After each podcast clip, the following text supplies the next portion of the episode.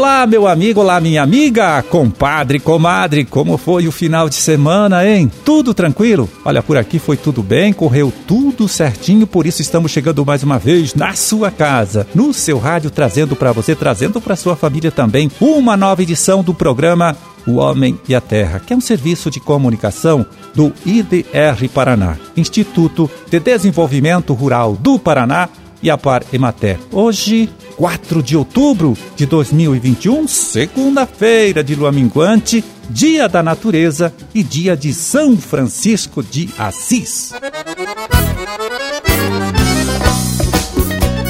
É, vamos começar aqui pegando o relatório da Secretaria de Estado da Agricultura, agora desta última semana, trabalho feito aí pelo Departamento de Economia Rural, o DERAL, né?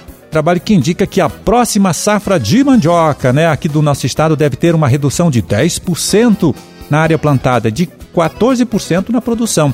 A cultura, segundo esta pesquisa de campo, deve ocupar uma área de 126 mil hectares, com produção prevista de 2 milhões e 900 mil toneladas de raiz. Bom, segundo os analistas, então, existem vários fatores influenciando este resultado aí, né? De redução de área plantada e redução de produção.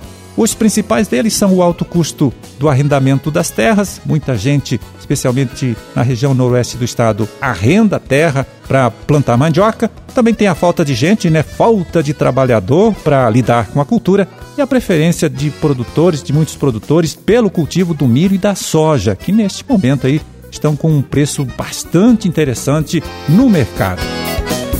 Bom, com a escassez de chuva, então, né, registrada até a última semana, também a colheita das lavouras de um e dois anos, né, de um e dois ciclos, como os técnicos dizem aí, está em ritmo lento, né, situação que então diminuiu a oferta da raiz para a indústria e impulsionou os preços para cima.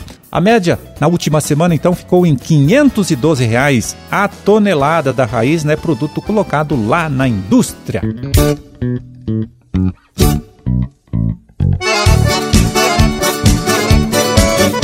Pois é, o produtor paranaense, viu, é reconhecido no Brasil inteiro e em muitas partes do mundo também pela sua competência. Competência não apenas para produzir bastante, mas também é por fazer isso, né, com responsabilidade, fazer isso com profissionalismo. Atitudes, então, que resultam na oferta de um produto com qualidade para o consumidor, garantem a preservação dos recursos naturais e ainda ajudam a melhorar o padrão de vida no espaço rural. Bom, e é para reconhecer esta competência né, que o IDR Paraná, junto com a OCEPAR e a RIC TV, lançaram aí o Prêmio Orgulho da Terra, que vai homenagear os agricultores que, neste ano, mais se destacaram aí no desenvolvimento dos seus negócios, ganhando dinheiro e também cuidando do meio ambiente e garantindo a todas as pessoas que vivem à sua volta uma condição de vida melhor. Então, olha, é para conhecer com mais detalhes este prêmio, né? Que a gente conversa agora com o agrônomo Nelson Harger, diretor de extensão aqui do IDR Paraná. Tudo bem, Nelson? Tudo bem, Amarildo. Então, Nelson, como vai ser esta premiação? Nós estamos com uma expectativa muito grande com relação a esse prêmio Orgulho da Terra. Estamos, nesse momento, selecionando agricultores em todo o estado do Paraná. São 11 atividades que o IDR está participando. O nosso objetivo é que esses agricultores mostrem para toda a sociedade como que eles produzem alimentos de qualidade. Alimentos que têm, por princípio, a sustentabilidade, boas práticas em sistemas de produção e que a gente quer especialmente que a sociedade, especialmente as pessoas que consomem esses alimentos, que vivem na cidade, entendam o processo de produção. Que os alimentos, eles têm qualidade lá no campo. Começa a qualidade, basicamente se dá a qualidade nesses alimentos, nos processos de produção a campo. E o Paraná está muito avançado. Hoje nós produzimos alimentos com qualidade e queremos, através desse processo com a RIC Rural, começar a mostrar não só os nossos desempenhos econômicos, que são muito bons no Paraná, mas mostrar que também produzimos alimentos com qualidade, com sustentabilidade, e normalmente quando o agricultor utiliza técnicas de sustentabilidade, ele melhora seus indicadores econômicos também. E é isso que nós queremos com esse prêmio. Dar a oportunidade desses agricultores, desse trabalho do Paraná ser reconhecido e a sociedade comece a valorizar o que se produz de alimentos com qualidade no meio rural. E quando, Nelson, conheceremos o resultado deste prêmio? A gente vai conhecer esse resultado ainda esse ano, dentro da programação estabelecida. O prazo para inscrição dos produtores ele termina essa semana. Todos estarão cadastrados e aí você vai fazer a seleção das melhores atividades. E aí nós vamos fazer matérias em cada propriedade vencedora. Todos vão conhecer esse trabalho diferenciado que está sendo feito e devemos fazer também um momento de reunir essas pessoas para fazer as respectivas premiações, Amarildo. Tá certo, Nelson. Olha, muito obrigado por falar com a gente, né? Por atender a nossa ligação. Parabéns pela iniciativa de todos vocês. Um forte abraço e até um outro dia.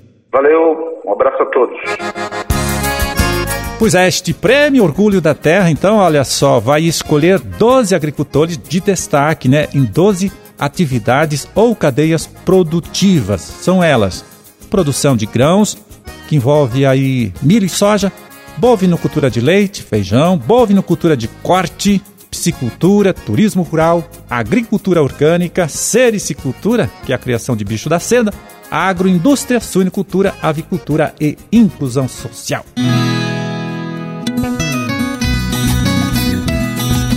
Pois é, e começa amanhã, olha só, o primeiro Congresso Sul Brasileiro de Apicultura e Meliponicultura. Vai ser via internet, né? Nessas próximas quatro semanas, sempre às terças, quartas e quintas, à noite das 7 às 9 horas, né? Uma promoção aí de várias instituições que integram ou trabalham com a cadeia produtiva do mel nos estados de Santa Catarina, Paraná e Rio Grande do Sul. O IDR Paraná, né? É uma dessas instituições aí que está ajudando, né? Está trabalhando na promoção deste evento. Bom, agora nesta semana, anote aí, o Congresso vai tratar dos principais entraves enfrentados pela apicultura e a meliponicultura e também das ações que estão sendo realizadas nesses três estados aqui do sul do país, né, para resolver, para enfrentar estes mesmos problemas. Como eu disse, vai ser tudo via internet, né? E para você fazer a inscrição e acompanhar o evento, procure o link, né, do congresso lá na página do IDR Paraná no Facebook. A inscrição é gratuita, não tem custo nenhum. Né? Os temas que serão debatidos são muito interessantes, eu conferi isso já, e por isso você que lida com a criação de abelhas nativas, abelhas sem ferrão, né? é um meliponicultor ou é um apicultor, não pode deixar de acompanhar, tá certo? Fica aqui a sugestão.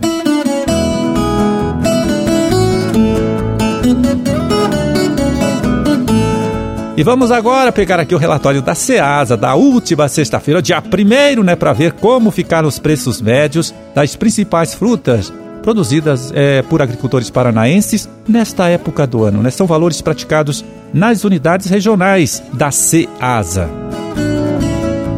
Começando por Curitiba, onde a caixa de morango com quatro bandejas, né? Pesando tudo um quilo e meio, foi vendida por 10 reais.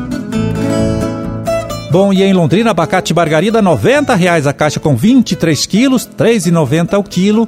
Banana caturra, de primeira, né? 45 reais a caixa com 20 quilos, R$ 2,25 o quilo. E goiaba vermelha, 95 reais a caixa com 20 quilos, R$ 4,50 o quilo.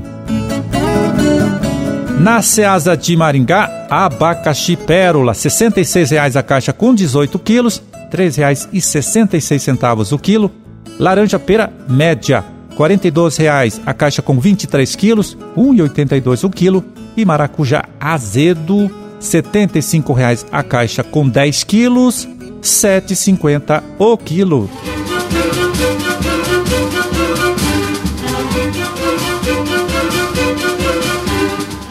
Por hoje tá feito, Carreto. Vamos ficando por aqui, olha, desejando a todos vocês aí uma ótima segunda-feira, uma excelente semana de trabalho também. E até amanhã, quando a gente estará de volta aqui mais uma vez, nesta mesma emissora, neste mesmo horário, para trazer até você uma nova edição do programa O Homem e a Terra. Um grande e forte abraço a todos, fiquem com Deus e até lá.